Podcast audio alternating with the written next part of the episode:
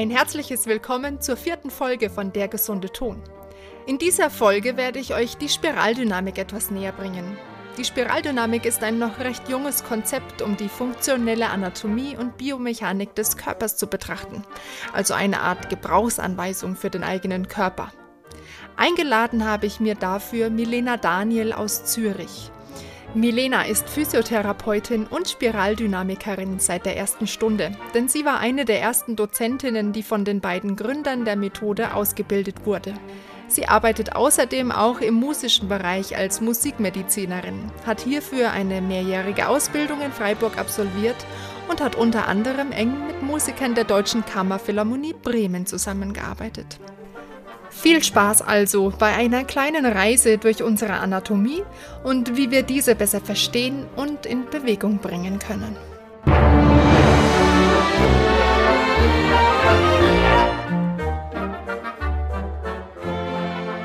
Guten Morgen, liebe Milena, und herzlich willkommen zu meiner Folge von Der gesunde Ton. Guten Morgen, Veronika. Es freut mich sehr, dass ich da teilnehmen kann.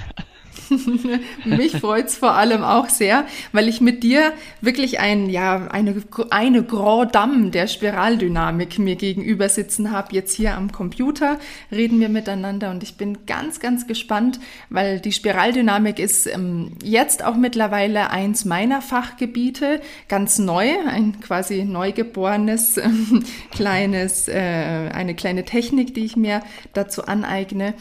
Und äh, du bist tatsächlich eine Frau der ersten Stunde der Spiraldynamik.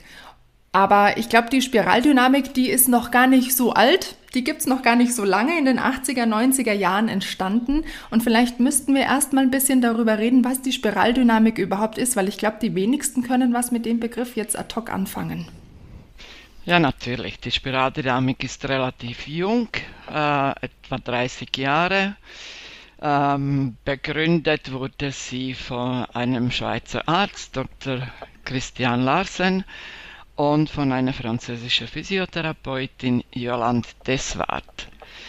Und äh, die beiden haben eigentlich ein französisches Konzept, das heißt äh, die La Coordination Motrice, also motorische Koordination, und haben es dann weiterentwickelt und daraus ist die Spiraldynamik entstanden.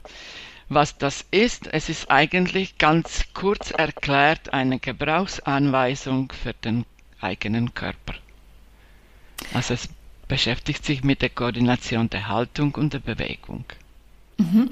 Also Gebrauchsanweisung verstehe ich so, dass die jeder für sich selbst nutzen kann. Also genau. Es genau. ist ein, ein erlernbares Konzept für, für alle.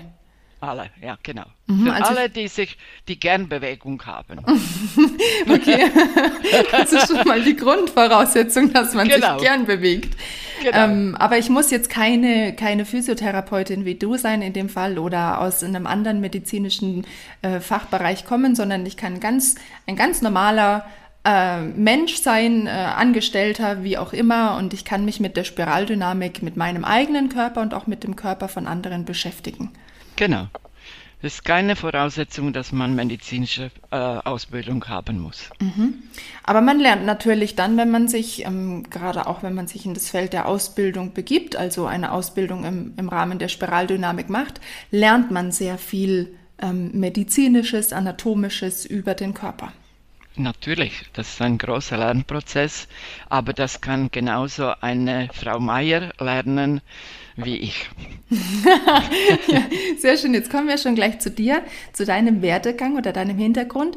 Du bist gebürtige Tschechin, lebst in der Schweiz und hast, bist über die Spiraldynamik als äh, Physiotherapeutin gekommen. Also bevor genau. du mit der Spiraldynamik in Kontakt kamst, warst du schon Physiotherapeutin. Genau. Wie kamst du denn zu der Spiraldynamik? Ich kam zu der Spiraldynamik eigentlich über mein Hobby, über den Jazztanz, weil die äh, beiden Mitbegründer der Spiraldynamik haben zuerst mit den Tänzern angefangen, bevor sie dann die Physiotherapeuten ausgebildet haben. Und unsere Gruppenleiterin hat mal völlig anders die Stunde gemacht und dann habe ich gedacht, das ist was völlig anderes als vorher. was ist das? Dann sagt sie, das ist Spiraldynamik. Aha, okay, das äh, sieht sehr interessant aus. Und dann habe ich mich gleich für einen Einführungskurs angemeldet und habe gedacht, das ist genau das, was mir noch fehlt zu meinem Beruf, um die Bewegung besser zu verstehen, die Funktion des Menschen. Mhm. Ja, das ist ganz lustig mit dem Tanz, weil auch die Eva Hager Forstenlechner, wo ich meine Spiraldynamik, meine Basic-Ausbildung jetzt gemacht habe, die kommt auch vom Tanz. Die kommt zwar auch vom Yoga, was jetzt eher meine Richtung war, aber irgendwie ist dieser Tanz doch sehr äh, dominant in der Spiraldynamik. Mich würde jetzt interessieren, ähm, gibt es einen Grund, warum die denn erst mit Tänzern begonnen haben? Oder war das einfach äh, Zufall? Ja, ich glaube, der Grund war, weil die ähm, aktive Zeit der Tänzer, vor allem klassische, das klassische Ballett, ist sehr kurz, also die Bühnenzeit, ja, die ist durchschnittlich fünf Jahre. Und weil die Tänzer, wenn sie nicht gut koordiniert sind, äh, zu Unfällen neigen und dann ist die Karriere vorbei. Und deswegen, ich glaube, deswegen haben die zuerst mit den Tänzern angefangen. Mhm. Sie waren auch in der Jury im internationalen Wettbewerb in Lausanne, wo die jungen Balletttänzer sich vorstellen. Ja, das war der Anfang. Mhm. Ja, ich kann mir auch vorstellen, dass Tänzer natürlich mit denen das vielleicht auch ein bisschen leichter zu arbeiten ist, weil die ja schon ein extrem hohes Körperbewusstsein haben, gerade klassische ja, natürlich. Tänzer. Natürlich. Was Natürlich. ich jetzt gelernt habe, was ich ganz erstaunlich fand in meiner Ausbildung, ähm, hat uns die Eva erzählt, dass klassische Tänzer eigentlich richtig gut sind, wenn sie äh, so ein, zwei, drei ähm, körperliche Fehlstellungen haben, was ich eine extreme äh, eigentlich Aussage finde. Also wenn die Hüftfehlstellungen haben, damit sie ihre Beine möglichst weit spreizen können, ist ja eigentlich schon fast ein bisschen widersprüchlich, oder? Ja, eigentlich schon. Mhm. Ja. Ja, aber es, unser ästhetisches Empfinden, zumindest in dem Bereich, ist einfach immer noch ja, ja, darauf ausgerichtet, dass es möglichst ja diese, diese äh, Spitzenschuhe, diese Spitzenfüße und die weit geöffneten Spagatbeine äh, geht aber oft einher, wissen die wenigsten mit tatsächlich ähm, nicht so nicht so äh, gesunden Körperbau von von Haus aus. Ähm, die Arbeit mit den Tänzern haben sie dann eben als, also weiter ausgebaut und es ist mittlerweile ein richtig großes, ja, und nicht Unternehmen, aber ein, ein ja, es, es wächst immer mehr, die Spiraldynamik. Also sie kriegt immer mehr Beachtung auch, auch in der Medizinerwelt. Ich weiß, dass es einen äh, Läuferkongress gab, ähm, der ziemlich ähm, viel Aufsehen erregt hat, weil die Spiraldynamik sich auch mit den Läufern beschäftigt oder generell, jetzt, ja natürlich mit jeder Bewegungsform, aber hm. jetzt bei diesem Kongress vor allem auf das Laufen seinen Fokus gerichtet hat. Laufen ist auch immer so ein zentrales Thema bei der Spiraldynamik. Ja, natürlich, weil die Spiraldynamik ist eigentlich entstanden aus dem menschlichen Gang. Mhm. Ja, das war die Vorgabe, warum gehen die Menschen unterschiedlich? Wie ist das? Oder was passiert eigentlich im Körper beim Gehen? Und das ist eigentlich die Grundlage der Spiraldynamik. Mhm. Also die, es geht um die Spiralen im Körper, die genau. schon im Knochenbau ja vorhanden sind. Ja, also eigentlich überall mhm. überall. Die kleinste Einheit ist die DNA, mhm. wo auch eine Doppelhelix ist, Doppelspirale. Äh, und die ganze Bänder, die ganze Muskeln, nicht nur eben Knochenstruktur, sind spiralig angeordnet, was dem Körper eine Flexibilität, aber auch eine Stabilität gibt. Mhm. Genau, und wenn man sich gut koordiniert, koordiniert, du hast es vorhin schon mal gebracht, den Begriff, dann kann man diese, diese Stabilität, die einem die Spiralen, die vielen Spiralen, die man in sich hat, kann man gut nutzen. Wenn man sie nicht so gut nutzt, dann ist man weniger stabil. Also es ist immer, es geht immer darum, auch irgendwie zu wissen, wie setze ich jetzt hm, meinen Körper gut ein in der Bewegung. Also es ist nichts, was wir schon ein Stück weit von Haus aus haben, aber wir können es natürlich kultivieren. Ja, wir kriegen ja keine äh, Gebrauchsanweisung als Kleinkinder auf den Weg. Die ganze Motorik entwickelt sich unbewusst. Eigentlich ist ein Teil genetisch bedingt, aber großer Teil ist Kopie von unseren Bezugspersonen. Ja, darum sagt man, das Kind geht wie die Mutter oder das, der, der Junge geht wie der Vater, weil man kopiert aber man hat kein Bewusstsein für die Bewegung, was richtig, was wirklich passiert. Mhm. Ja, was im Körper stattfindet. Ähm, in meiner Ausbildung waren auch viele Physiotherapeutinnen dabei. Wir waren fast mhm. eine reine Frauengruppe.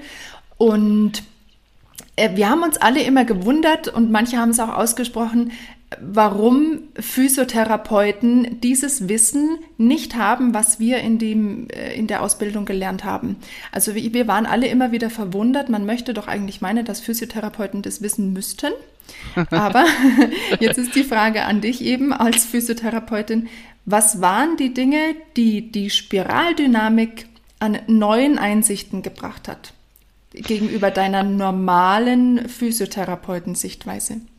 Also grundsätzlicher Unterschied ist, wir lernen in der äh, Physiotherapie-Ausbildung sehr viel über die ähm, Krankheiten, Physiologie, Anatomie, Pathologie, aber was wir nicht lernen, sind die Zusammenhänge. Ja, es wird einfach, jeder Körperteil wird extra angeschaut und äh, es gibt einfach in der Ausbildung keine Zusammenhänge und das ist völlig verrückt. Ja, ich habe mich Jahre zum Beispiel mit äh, der Problematik der Kreuzbandrisse beschäftigt und äh, hatte wirklich Hunderte in der Behandlung. Und wenn man sie klassisch behandelt, dann haben alle postoperativ einen Schmerz entwickelt, wo ich mir nicht erklären konnte. Und dann das Wissen von der Spiraldynamik hat mir wirklich völlig neue Welt eröffnet, dass ich gemerkt habe, alle, die Kreuzbandverletzungen haben, sind nicht gut koordiniert von der Beinspirale, sage ich jetzt, ja, weil die Vorgabe von der Anatomie ist da, aber wenn das nicht stimmt in der Bewegung, dann sind die Knie sehr gefährdet zu Unfällen. Mhm. Ja, Knie sind immer wieder äh, sehr verletzungsanfällig oder man hört ja. immer wieder von Kreuzbandrissen, Meniskusverletzungen. Genau. Der normale beim Skifahren oder ja. der Profisportler beim Fußballspielen. Genau, weil die äh, Hebelkräfte sind sehr groß. Mhm. Ja? Es ist ein langer Hebelarm, der ganze Oberschenkel und der ganze Unterschenkel. Und das arme Knie liegt dazwischen und kann eigentlich gar nichts dafür, wenn es verletzt wird. Mhm. Weil es koordiniert wird über das Becken, respektive Hüftgelenk und über den Fuß. Ja. Was unsere Basis ist. Mhm, genau. Also damit hast du quasi gerade die Bewegungseinheit äh, Bein beschrieben ähm, in, in der Spiraldynamik reden wir ja von den Bewegungseinheiten und den Polen, zwischen denen sich diese Einheiten befinden. Das sind so ein paar Begriffe, die genau. ganz interessant sind, vielleicht, auf die wir vielleicht auch im Laufe des Gesprächs noch ein bisschen näher eingehen können. Ähm, jetzt würde mich interessieren, noch ganz kurz als hm, vielleicht Grund, grundlegende Tatsache vorwegnehmen, zumindest ist es meine Sicht, der Mensch bewegt sich viel zu wenig. Würde er sich mehr bewegen, hätte er vielleicht auch, äh, jetzt mal unabhängig von, von dem Wissen der Spiraldynamik, eine ähm, bessere Voraussetzung, nicht so verletzungsanfällig zu sein. Aber mit dem Wissen der Spiraldynamik ist es vielleicht leichter, mit hm, wenig Bewegung etwas verletzungsfreier zu bleiben. Es ist jetzt eine sehr gewagte Aussage vielleicht. Ja, ja, ja, das ist gewagt, aber es ist richtig. Wenn ich sehe, manche Läufer, wie sie joggen, Genau. de denke ich jedes Mal Ja. oder sehr oft, sie würden es lieber lassen, weil wie sie gehen oder wie sie rennen, äh, schadet es ihnen mehr den Gelenken Genau. als nützt. Darauf wollte ich hinaus. Also es gibt ja den geflügelten Spruch, ähm, Laufen ist nichts, um fit zu werden, sondern Laufen macht man, wenn man fit ist. Ja, Joggen ja. ist nichts, um fit zu werden. Man kann beim Joggen viel, viel mehr kaputt machen, wenn man nicht fit ist, als man sich Gutes tut. Das ist den wenigsten aber bewusst. Genau. Äh, eine, eine, um jetzt auf diese Begrifflichkeiten der Spiraldynamik zurückzukommen, ähm, es gibt die, diese, diesen Begriff der Achterbewegungen. Kannst du das ein bisschen vielleicht darauf eingehen, was es mit diesen Achterbewegungen auf sich hat?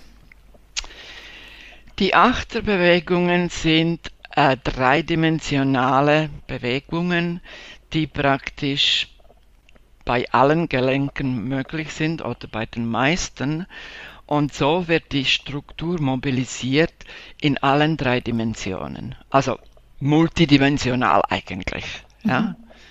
Und je nachdem, was zum Beispiel äh, leicht eingeschränkt ist, kann man mit der Achterbewegung viel besser mobilisieren als mit einer linearen Bewegung. Und das ist das, was wir in der Physiotherapie lernen. Ja? Das Knie beugen und strecken. Aber das Knie ist ja nicht nur Scharnier. Das ist auch eine, es ist auch eine Rotation im gebeugten Knie möglich. Ja? Und das wird in der Ausbildung nicht spezi- spezifisch angeschaut. Ja. Weil, weil, es, weil das Wissen grundsätzlich darüber so in dem Zusammenhang gar nicht da ist von Grund auf. Also es wird nicht mit Absicht ignoriert, sondern es ist einfach nicht bewusst als, ähm, Ja. als Bindeglied vorhanden. Ich mache jetzt eine ganz äh, komische Aussage, äh, die nicht einmal die Ärzte verstehen wirklich die Bewegung. Ja? Ja.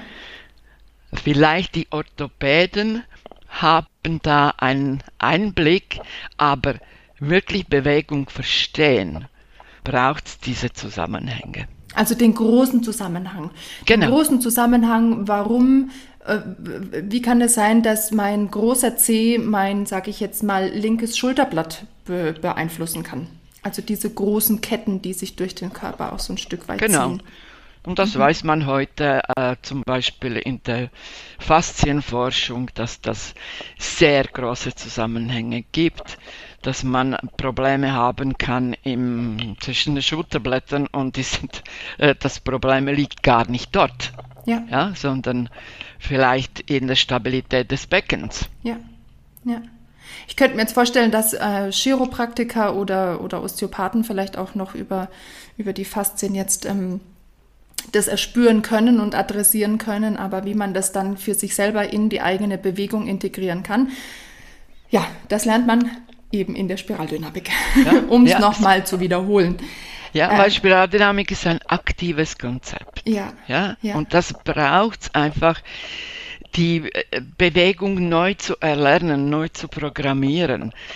Ohne dem ändert sich nichts. ja, Das weißt du selber aus von deiner Ausbildung, dass wenn man den Fuß falsch belastet, kann man Übungen machen, man kann passive Techniken anwenden, aber wenn man nichts ändert in der Bewegung, in der Belastung, in dem Schritt, dann bleibt das Problem. Genau, genau, es bleibt. Also ich habe mit meinem Hintergrund aus ähm, meiner Yoga-Ausbildung natürlich auch schon ein bisschen anatomisch was an Wissen mitbekommen, sehr oberflächlich. Ähm, aber ich habe durch die Ausbildung der Spiraldynamik gemerkt, wie viel, und ich möchte jetzt nicht sagen Arbeit, sondern es positiv besetzen, benennen mit Potenzial auch in meinem Körper noch steckt, was ich so noch gar nicht wirklich ähm, habe nutzen können, weil äh, alles irgendwie mh, zusammenhangslos war und ich jetzt merke, oh, wenn ich das jetzt wirklich ganz fokussiert angehe und gezielt angehe, dass da noch viel mehr rauszuholen ist aus den Alltagsbewegungen, aus meinem Yoga, aus meinem Spiel natürlich. Wir werden jetzt auch noch ganz eingehend auf die Musik eingehen. Also es hat mir einen totalen Mehrwert gebracht. Ähm, ja, mal davon abgesehen, dass ich, wie, wie du auch vorhin gesagt hast, wenn ich jemanden beim Joggen beobachte, manchmal mit Absicht wegschauen muss, weil es so auffällig ist, wie, wie ähm, ja, unkoordiniert ja, viele Menschen laufen. genau, weil viele Lauftechniken, die auf dem Markt sind, die sind äh, eigentlich gerichtet auf die Leistung. Ja? Mhm. Auf ähm, weniger Puls, äh, einfach die Herz-Lunge-Funktion, aber nicht die Lauftechnik. Ja. ja. Also nicht auf Knochenmuskelbänder. Genau. genau. Ja. Mhm. Ich habe es eben schon angerissen. Du bist nämlich auch ähm, neben deiner Tätigkeit als sag ich jetzt mal, ja, Humanmedizinerin oder Physiotherapeutin, hast du dich auch im Bereich der Musikmedizin weitergebildet. Du bist nämlich Musikmedizinerin. Also du hast in Zürich eine Ausbildung absolviert. Nein, falsch. Nein, falsch. Die, Aus die Ausbildung ha habe ich in Freiburg ja, genau. im Breisgau. In Freiburg, richtig. Als ich es ausgesprochen habe, wusste ich es auch schon. Also die genau. Ausbildung genau. der Musikmedizin war in Freiburg. Erzähl mal.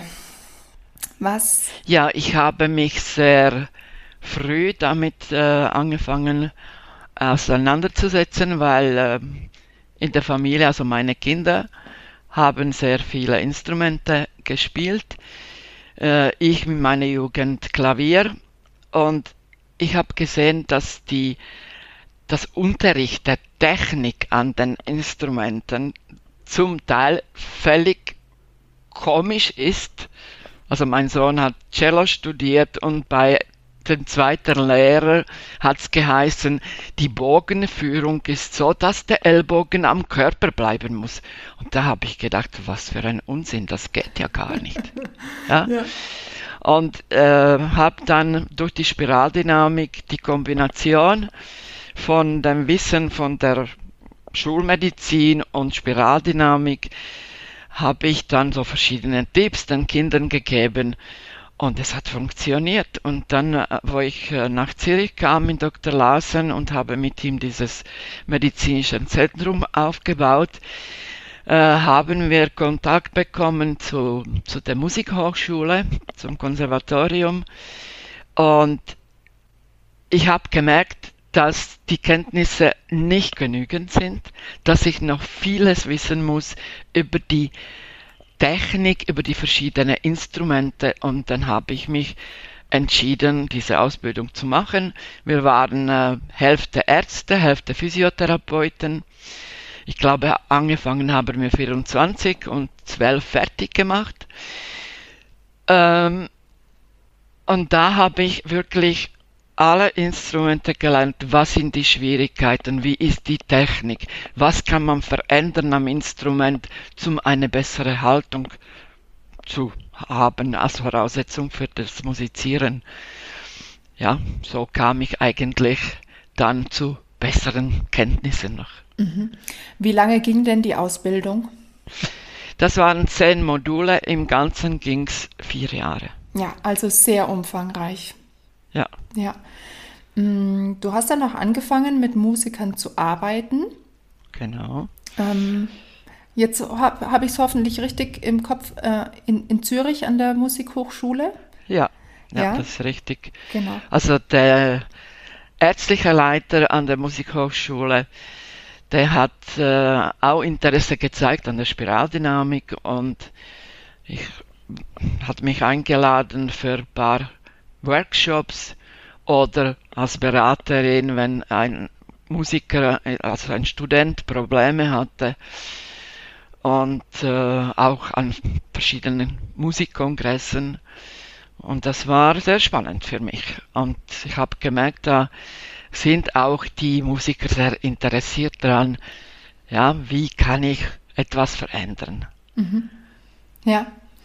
Ähm, also du hast da vorrangig mit Studenten gearbeitet an der Musikhochschule. Ja. Ähm, genau. Es kam aber auch der Kontakt zu einem Orchester und zwar mit der Bremer Kammerphilharmonie zustande.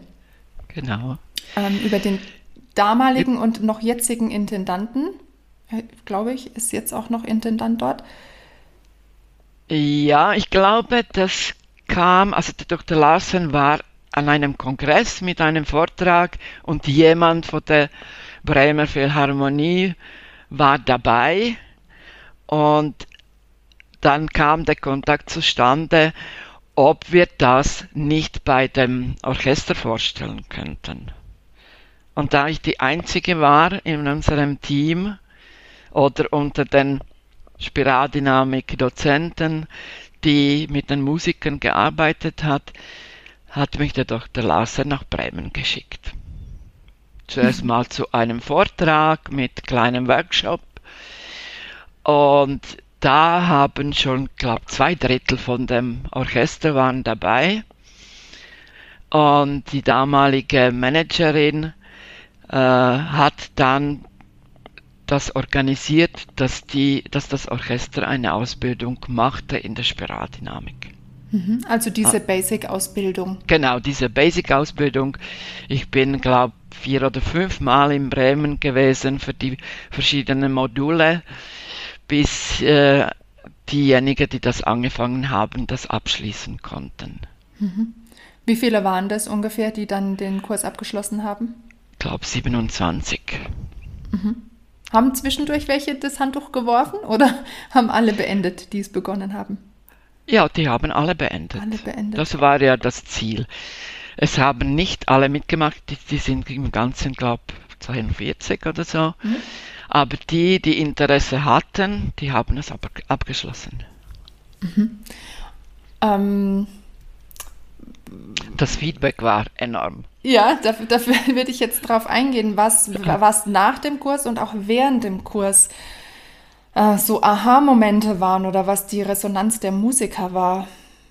In, ja. ja, die Resonanz war so, dass die Musiker gemerkt haben, wenn sie ähm, bessere Haltung haben, was heißt bessere, koordiniertere Haltung haben beim Musizieren, dass sie weniger Probleme haben. Weil das war die ursprüngliche Idee vom Orchester. Wir möchten möglichst wenig Probleme, wenig Schmerzen haben, weil die Musiker, das weißt du selber auch, schon im Studium haben Probleme, körperlich.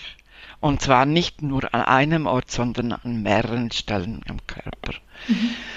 Und dafür kriegen sie einfach während dem Studium keine Ausbildung. Ja, die Kenntnisse in der Anatomie oder in der Funktion des Körpers, das ist einfach alles sehr fakultativ angeboten, verschiedene Bewegungskonzepte von äh, Feldenkreis über Alexander-Technik und was weiß ich, vielleicht Yoga. Ähm, in Zürich wird auch Spiraldynamik angeboten, aber das sind alles so fakultative Fächer, wo die Musiker teilnehmen dürfen, aber nicht müssen. Und es wird natürlich nicht die, die, die Theorie wird da nicht gebracht. Es sind einfach Bewegungen. Genau, es sind einfach Bewegungen, zu denen man, wie du schon sagst, ja freiwillig gehen kann. Dann hat man mal irgendwie zwei Wochen keine Zeit, wenn man ein Konzert oder eine Prüfung hat und dann ist das Ganze, dann zerflittert das Ganze schon wieder so ein bisschen und es ist keine, keine Richtung oder kein Ziel da, das man verfolgt und auf das man hinarbeitet und es einem ja einen totalen Mehrwert bringen würde, wenn man wirklich ähm, über dieses Fahrzeug, in dem wir uns bewegen, also unser Körper, äh, wenn wir gesagt. einfach wissen, wo ist der Motor, wo, wo, was machen die Achsen. Also ne, manche kennen sich mit ihrem Auto besser aus als mit ihrem eigenen Körper. Da bin ich manchmal was erstaunt. Ähm, aber es wird einem natürlich auch nicht vermittelt. Also äh, die, die, vielleicht muss die Not erst da sein, der Schmerz im, im Überalltag oder im Lebensalltag, damit man handelt. Ist ja meistens so. Ja? Wenn mir der ja, Zahn weh tut, so. erst dann gehe ich zum Zahnarzt. Genau. Ich kann es auch nur aus eigener Erfahrung sagen, auch bei mir ist natürlich erst ein Leidensdruck da gewesen. Bei mir kam der aber halt einfach schon sehr früh. Also ich habe während dem Studium Ähm, ich hatte einen Professor, der war, ist immer noch oder war damals aktiv Yogalehrer. Ein, ein Hühne von einem Mann viel größer als ich und ich als kleine, zarte junge Frau neben ihm ähm, hatte dann natürlich Mühe, erstmal mitzukommen, körperlich zu adaptieren, was er mir vormacht und was ich versucht habe nachzumachen. Und habe dann erstmal mich vollkommen verloren in einer Überspannung bin dann durch ihn natürlich auch zum Yoga gekommen, zur Alexander-Technik. Das hat mir alles geholfen, auf jeden Fall, ganz klar. Mhm. Und die mhm. Alexander-Technik ist auch immer noch ein ganz wichtiger und großer Teil. Aber später dann durch meine Yogalehrerausbildung habe ich erstmal so ein bisschen na, diesen oberflächlichen ähm, Zusammenhang gelernt, ah, okay, das sind Muskeln, Knochen und so funktioniert das alles und so ist es aufgebaut. Und dann jetzt in dieser Spiraldynamik-Ausbildung ist das aufgegangen und ich dachte mir, ja, Wahnsinn. Wie, wie gut ist es zu wissen, dass ich eine Wirbelsäule habe, die so viele Gelenke hat und meine Rippen an so vielen Gelenken, das sind die meisten Gelenke im Körper, meine, meine Wirbelsäule und meine Rippen miteinander verbunden. Und es ist aber bei, den meisten Menschen der mit immobilste Körperteil eigentlich. Also muss ich auch von mir selber sagen, mein Brustkorb könnte viel flexibler sein. Aber jetzt, wo ich das weiß, merke ich auch, okay, da ist viel mehr Potenzial, ja, viel mehr Bewegungspotenzial. Ja. Wenn ich das nicht weiß, dann mh, mm, kann mir das zwar einer sagen, aber ich habe keinen kein, kein Referenzwert irgendwie oder ich kann es nicht, also es sagt mir halt dann einfach jemand und ich kann mir denken, ja gut, das ist, jetzt, das ist jetzt seine Meinung, dass man sich mehr bewegen müsste oder dass man da beweglicher sein könnte. Aber wenn ich dieses Fachwissen habe, dann ist es einfach nicht mehr von der Hand zu weisen. Ja, das ist auch mit ganz normalen Menschen, normalen Patienten, nicht nur ja. die Musiker. Das merke ich, wie, wie das wichtig ist, dass sie auch verstehen, ja. wie man sich bewegt. Ja. ja. Also unsere Klienten lernen alle viel über den Körper. Ja. Also es wird viel, viel einfach ähm, vermittelt auch während der Arbeit. Genau. Wenn man jetzt genau. auch nur als, als äh, Patient quasi zu einer Physiotherapeutin mit Spiraldynamik-Schwerpunkt kommt, dann wird da auch schon viel Information transportiert. Natürlich, ja. weil zum Beispiel die Skelettteile, das ist eigentlich der Hauptbestandteil von unseren Lehrmitteln. Mhm. Ja? ja. Wir zeigen genau, wie das aussieht, auch mit äh, 3D-Programmen von der Anatomie, was da alles ist, dass die Klienten das verstehen. Mhm. Ja, und das merke ich, das ist, die sagen, so habe ich es noch nie gesehen und so hat es mir noch niemand erklärt. Und, und die, ja, man muss die Menschen auch motivieren, weil die Frage ist immer, wie lang geht das? Wie lange ja, geht es noch gut? Na, na ja. wie lange geht das, bis ich das anders mache? Ah, okay. Ja, ja und dann sage ich, das hängt immer davon ab, äh, wie viel sie integrieren im Alltag. Ja? ja? Also dieser Multiplikator von Alltagssituationen, das ist der Hauptbestandteil vom etwas zu verändern. Die ja. Übungen sind immer nur Mittel zum Zweck etwas stärken, etwas verlängern, etwas flexibler machen, aber dass sich die Bewegungsmuster verändern, das ist eine völlig andere Sache. Ja, das, unser Gehirn kann nicht die, das Wissen von Übungen transportieren in die Alltagsbewegung. Ja. Ja, dafür braucht es dann gezielte Wiederholungen, dass es irgendwann genau. zur Gewohnheit wird. Und das ist auch ein ganz wichtiger Punkt. Ähm, ich hatte es schon in meiner letzten Folge mit dem Mentalcoach ähm, besprochen, dass es eigentlich doch ratsam ist oder zielführend, wenn man schon bei den ganz Kleinen anfängt. Ganz im jungen Alter Wissen vermittelt. Und in der Spiraldynamik gibt es auch ähm, eine Frau, die sich dem gewidmet hat. Ich habe jetzt leider den Namen vergessen, die Konzepte entwickelt hat, wie man das Spiraldynamik-Wissen oder die, die Bewegungsform auch schon den ganz Kleinen beibringen kann. Ähm, mit lustigen Zeichnungen und, und Geschichten und ja, einfach anwendbar. Ich glaube, das war die Renate Lauper. Mhm. Sie ist Pädagogin.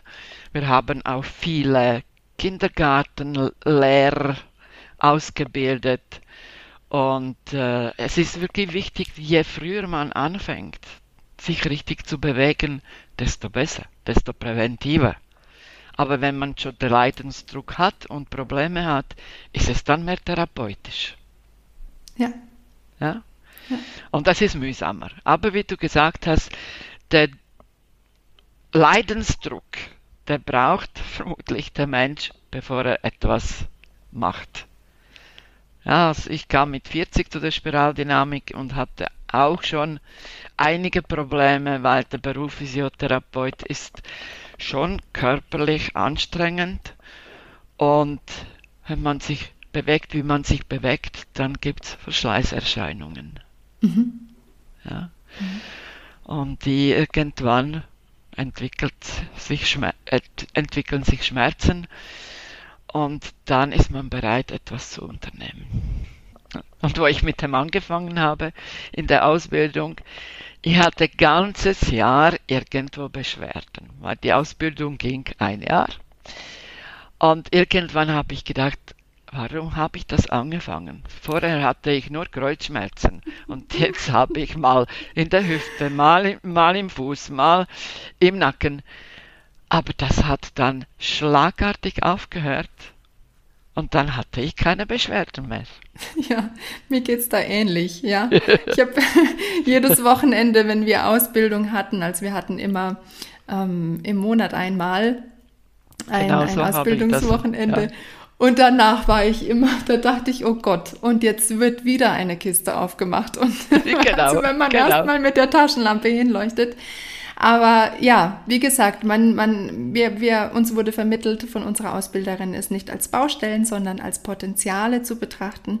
Und es klingt schlimmer, als es tatsächlich ist. Es ist ein absoluter, wirklich Mehrwert. Also ich, man, man kann die Dinge gezielter angehen, fokussierter und man kommt ganz schnell zielführend zum Erfolg. Und es verändert sich ganz viel. Also auch, auch in der Wahrnehmung. Ich habe dann ähm, wie schon erwähnt, mit der Alexander-Technik bin ich natürlich eng verbunden und ich habe vieles von der Spiraldynamik ähm, in mein Alexander-Technik-Wissen mit rübernehmen können und habe endlich verstanden, aha, das passiert also, wenn ich mit diesem, mit diesem Alexander-technischen Bild arbeite, weiß ich jetzt, was anatomisch sich in mir verändert, was, was für ein Ablauf das ist, wo es mhm. eigentlich hin möchte und wo es nicht hin soll. Also auch einfach mit diesem faktischen Fachwissen dahinter. So ist es. Eigentlich denke ich gerade Musiker. Die schöne Muse, oder? Man denkt immer, Musik ist so was Schönes und es ist immer noch dieses Bild, die Musiker, das ist ja mal ein Hobby, weil, äh, ja, die, die können ja gar keine Schmerzen haben. Mhm. Man weiß es eigentlich erst seit dem letzten Jahrhundert, aus den 70er Jahren, dass Musiker Probleme haben. Es wurde vorher verschwiegen. Ja, und wenn ich so die große Orchester anschaue, zum Beispiel in Zürich, die Tonhalle, da sind ständig etwa 30 Prozent im, äh, einfach krankgeschrieben, weil sie Schmerzen haben, spielen können. Mhm. Ja. ja. Ja, es ist, ähm, wird eben viel verschwiegen natürlich, wird noch nicht ernst genug genommen. Man muss es natürlich, man darf es auch nicht überpathologisieren, also jetzt nicht immer nur denken, oh Gott, der, der Musiker ist ein Hochrisikopatient. Aber es ist natürlich eine extrem hohe körperliche Anforderungen, auch mit steigender Anforderung an den Musiker. Die Qualität hat sich natürlich über die letzten ja, 100 Jahre äh, explosionsartig nach oben geöffnet. Ähm, ja. Die Konkurrenz wird immer, äh, immer stärker. Ähm, allein der, der, der ja, psychische Druck oder der Gedankendruck, der, der auf ähm, Berufsmusikern lastet, ähm, darüber könnte man schon stundenlang reden, aber natürlich. natürlich. die körperliche Belastung, die daraus auch wieder resultiert, weil jede mentale Anspannung wirkt sich natürlich auch auf meinen Bewegungsapparat aus. Ähm, das ja, ist es ist einfach ein riesen, riesen komplexes Thema und wird, finde ich, auch noch nicht ähm, mit der nötigen, mit, mit genug Zeit und Raum betrachtet. Jetzt lass, muss genau. man mal nicht Ernsthaftigkeit sagen, sondern es Nein. könnte einfach viel mehr Raum und Zeit einnehmen und ähm, ja, es würde weißt viele du, ich, vergle ja, ich vergleiche ja. die Musiker mit Spitzensportlern. Ganz genau. Weil, weil es ist eine enorme einseitige Belastung des Körpers. Und die Spitzensportler, wenn sie am Horizont, also am, an, an der, in der Karriere oben sind, die haben alle Betreuer. Aber die Musiker haben das nicht. Ja. Das erstaunt mich immer wieder bei großen Orchestern, dass die nicht wirklich diese Möglichkeit haben, jeder macht etwas für sich. So, das ist die Realität. Es gibt ganz wenig Häuser. Also ich weiß zum Beispiel, dass in München Open House, die haben Betreuer. Ja? Aber sonst ist das eine Rarität. Ja? ja. Man müsste Unterstützung haben. Mhm. Ist bestimmt auch, mh, mm, ja, vielleicht eine finanzielle Geschichte auch, aber na, wobei, ich glaube, da ist genug Geld dafür sowas. ja, es ist einfach das Bewusstsein vielleicht noch nicht genug dafür da, dass man was machen kann. Ähm, was hilft und nicht nur ähm, ja unter den Aspekt Wellness fällt. Ich habe damals an meiner ähm, in meiner Studienzeit ist von ähm, einem sehr hohen, äh, hochrangigen Menschen der äh, Musikhochschule eben der Begriff gefallen, ach, es ging um Alexandertechnik und dann kam so die Aussage, ach ja, das ist ja eh nur Wellness. Mhm. Ja, das kann ja, man jetzt ja. sehen, wie man möchte. Es hat natürlich einen Wohlfühlaspekt auf jeden Fall. Na klar, ist ja super, wenn sich der, der, derjenige danach ähm, wohlfühlt und, und wie als, als würde er aus, Wellness, aus einem Wellnessurlaub kommen aber es ist einfach notwendig. Also wir sind meiner Meinung nach, äh, leben wir generell, wir Menschen, mit viel zu vielen unnötigen Belastungen, die so nicht sein müssen. Aber wir haben uns in den letzten Jahrzehnten, Jahrhunderten so daran gewöhnt, dass es uns als normal vorkommt und wir diese Brille schon gar nicht mehr merken, dass wir so eine, so eine sehr farbige Brille aufhaben. Ähm, ja, wir denken, es ist normal, aber es ist mhm. eigentlich nicht normal, dass man äh, fünfmal in der Woche aufsteht und nicht fit ist. Also es ist, ja. man freut sich mal über, wenn man mal einen fitten Tag hat, aber das sollte eigentlich, eigentlich doch die Normalität sein. Genau, so ist es. Mhm. Aber leider, die Realität sieht anders aus. Und äh, ich, ich denke, der Körper ist einfach das Basisinstrument für einen Musiker. Ja, wenn der Körper gut koordiniert ist, klingt das Instrument auch völlig anders. Deshalb diese Erfahrung habe ich immer gemacht, vor allem bei den Bremen, dass der Ton besser ist, schöner ist, wenn die Wirbelsäule aufgerichtet ist, wenn die Schultergelenke koordiniert sind, wenn die Hand nicht mehr so krampfen muss.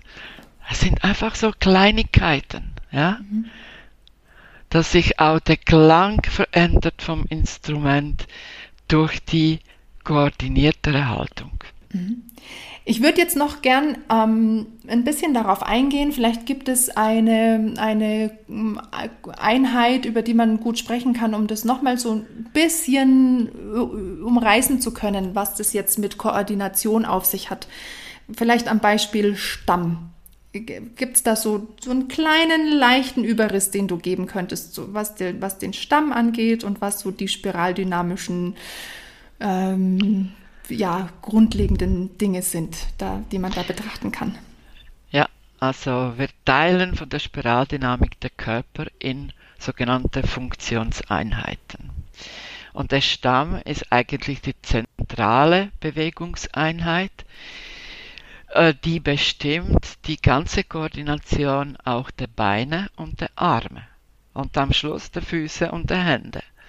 Und wenn der Stamm, wenn die Koordination nicht stimmt zwischen Becken und Kopf, was wir als Polarität nennen, also zwischen zwei Endpunkten, wie die sich bewegen, wird die gesamte Masse dazwischen in Bezug gebracht. Und wenn sich der Kopf und Becken schon nicht koordiniert bewegen, dann stimmt im ganzen Stamm nicht wirklich etwas.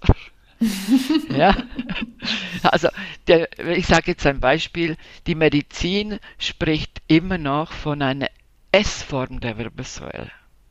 Ja, ja. Weil das das Bild ist, was die meisten Menschen, und ich würde sagen, das sind 80 Prozent, im bestimmten Alter entwickeln, weil sie sich zu wenig bewegen, weil sie das Bewusstsein nicht haben.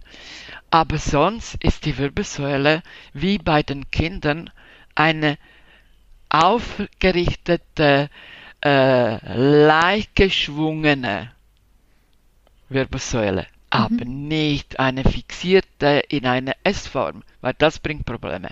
Mhm. Ähm, was ich ganz spannend fand als Bläserin, es gibt die bei diesen Polen die sogenannten Impulszentren, also quasi das Kraftzentrum. Ähm, und beim Kopf ist es vorne im Bereich des Mundes. Ja, und ich habe genau die Lippe. Und ich habe beim Spielen, ähm, wenn ich dann so meinen meinen Stamm quasi gut koordiniert habe oder beim Spielen ist dann angegangen habe, ihn gut zu, zu koordinieren, meinen Fokus dann auf dieses Impulszentrum gerichtet habe. Das war so eine ganz andere Qualität auch, als ich mir das bewusst gemacht habe, was da alles passiert. Also eigentlich hat schon, bringt schon jeder Bläser, Blechbläser, wahrscheinlich mehr noch als Holzbläser, aber die Bläser bringen schon eine gute ähm, ja, Grunddynamik mit Grundbewegung für diese Koordination von Kopf weil wir unseren, unser Impulszentrum schon so dahin bringen an unser Mundstück. Ja, aber hast du in der äh, Ausbildung zur Musikerin, hast du das am Konservatorium mal gehört? Nein, ja, eben nicht. ja, ja eben, eben, nicht. Ja, ja, das sind ja und die dann, Dinge, ja. dann kommt es zu den Problemen wie zum Beispiel fokale Dystonie. Mhm. Das ist bei Bläsern relativ häufig. Ja. Ja, weil ich habe zum Beispiel einen äh, Querflötist gehabt, der war Weltklasse mhm. in seiner Jugend und er hat eben am Konservatorium in Zürich unterrichtet und hat diese vokale Dystonie gekriegt. Wenn ich mir die Videos angeschaut habe oder Fotos von seiner Jugend, war seine Haltung völlig anders. Ja. Ja, mit den Jahren eben diese äh, Rundrücken, der sich gebildet hat, andere Kopfhaltung dadurch. Und dann hat man das nicht wirklich mehr im Griff. Ja, ja, dann schleichen sich die Dinge ein. Ja. Genau, Überlastung. Überlastung. Ja. Ja, und fokale Dystonie ist tatsächlich ein, hm, ja, ein sagenumwogener Begriff. Ja, ja, das ist. Also das, das Schreckgespenst.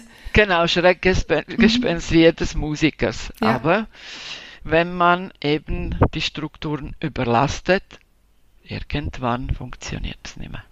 Genau, es sind im Endeffekt ähm, überlastete Strukturen. Also der, der, das Wort sagt es schon fokal von Fokus. Ich habe zu ja. viel Fokus auf eine Stelle oder zu viel Belastung auf einer Stelle und es ist nicht dynamisch oder, oder gut im Körper integriert. Und irgendwann bricht jede Kette, wenn sie zu lang auf einen Punkt die Belastung bekommt.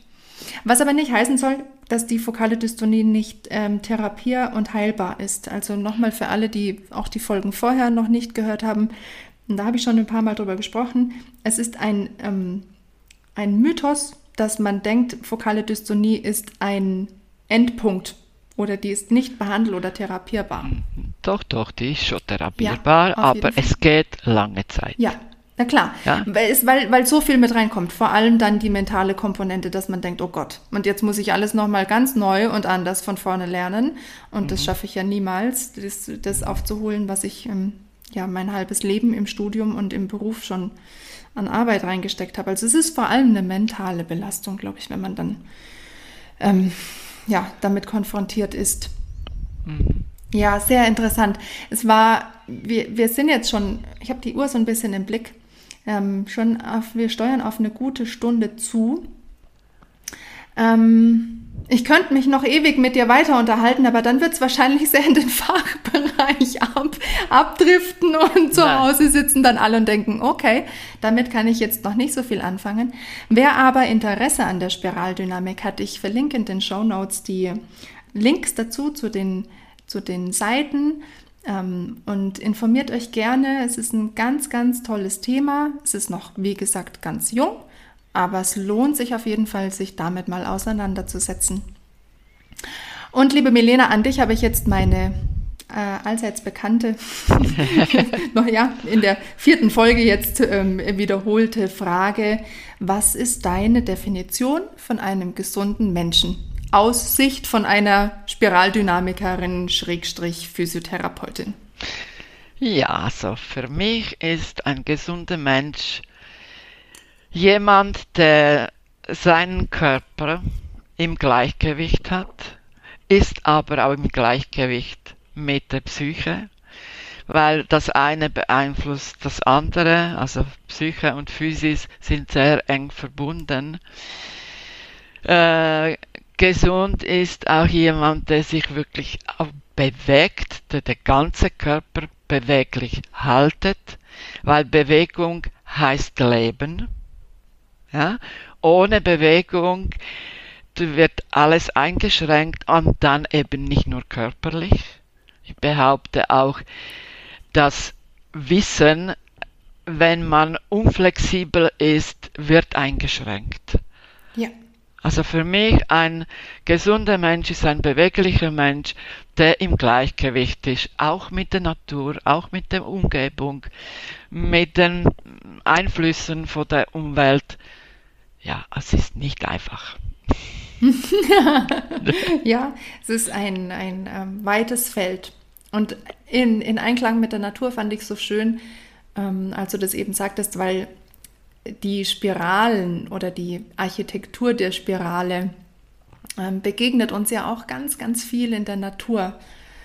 Ähm, auch in der Architektur natürlich, mhm. weil es so eine, so eine hohe Stabilität hat genau. und in der Natur das Schneckenhaus. In Mikro- und Makrokosmos. Mikro- und Makrokosmos, ganz genau. Ja. Aber es ist ein ganz zentraler Baustein, sage ich jetzt mal, schon eigentlich unseres Universums. Richtig. Genau, von der DNA bis zum ja, Galaxien. Galaxien, genau. Wer weiß, was noch für Spiralen in unserem Universum entdeckt werden. Vielen Dank, liebe Milena. Es war ein wirklich, wirklich interessantes Gespräch. Ähm, ja, die Spiraldynamik von ja, aus deiner Sicht zu, nochmal zu beleuchten mit dem Hintergrund des Musik, der Musikmedizinerin, der Physiotherapeutin und wirklich Frau der ersten Stunde. Ich wünsche dir noch eine ganz, ganz gute Zeit. Ähm, viele nette ja, Stunden mit deinen Klienten und ich hoffe, wir sehen uns doch bald mal in der ein oder anderen Ausbildung vielleicht sogar. Ja, das hoffe ich auch. Oder beim Kongress. Ja. Ja, wir haben jedes Jahr ein internationales Kongress und da bin ich praktisch immer dabei. Ja, sehr gut. Das werde ich auf jeden Fall mal ansteuern, dass ich dich auch in 3D kennenlerne. Das liegt mir ganz am Herzen. Vielen, vielen Dank, liebe Milena. Bitte, Veronika, habe ich gern gemacht.